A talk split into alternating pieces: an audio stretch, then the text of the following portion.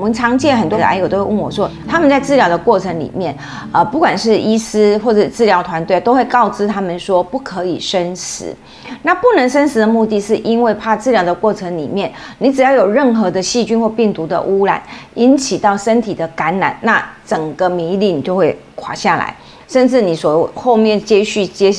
本本来预定的治疗计划可能都会受到影响，所以就要很小心、很小心，在饮食上面你要特别注意食品卫生安全。好，那所以就有癌友问我说：“好，那不能生食，大家都知道，所以我蔬菜一定要煮熟，水果要削皮，然后肉类一定要煮熟。那水的部分呢？那有一些癌友就会问我说：那老师，瓶装水、矿泉水，这算不算生饮呢？”还是说，我就不能吃这些瓶装水或矿泉水？还有鲜乳算算不算生食呢？优酪乳这些好像都从冰箱直接拿出来，我就可以吃，算不算生食呢？那所以正好就利用这个机会跟大家分享，我们这样提醒癌友不生食，在治疗过程当中不生食的原因是怕感染。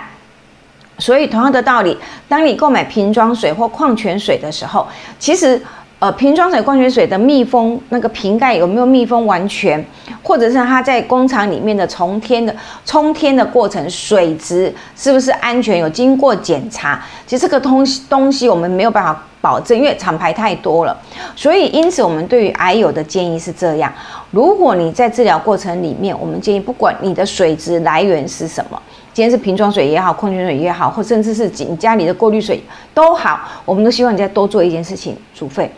你再帮我们再加煮过一次，然后放凉了之后，你再饮用。那这样子呢，至少提供一层的安全的保障。那至于乳制品呢，当然鲜乳是有经过消毒的，优酪乳也有经过消毒。只不过因为鲜乳跟一般奶粉，它们的消毒的过程是彼此是比较不一样的。那所以考虑安全至上，通常我们以奶粉用热开水冲泡为首选。那其次呢，才是鲜乳跟优酪乳，特别是在你在治疗过程乳的过程里面，如果你的白血球是低下的，你现在的抵抗力是比较弱，那我们就建议真的不饮用生呃鲜奶，好就不饮用鲜奶，也不饮用优酪乳，这些通常都是回到你治疗结束，然后你的白血球数也足够到正常的时候，你再来使用就会比较 OK。所以一般来讲，我们大概就会对于癌症患者。在治疗过程里面的这个不可生食，针对饮水的部分和液体的部分，我们给予这样子的回答。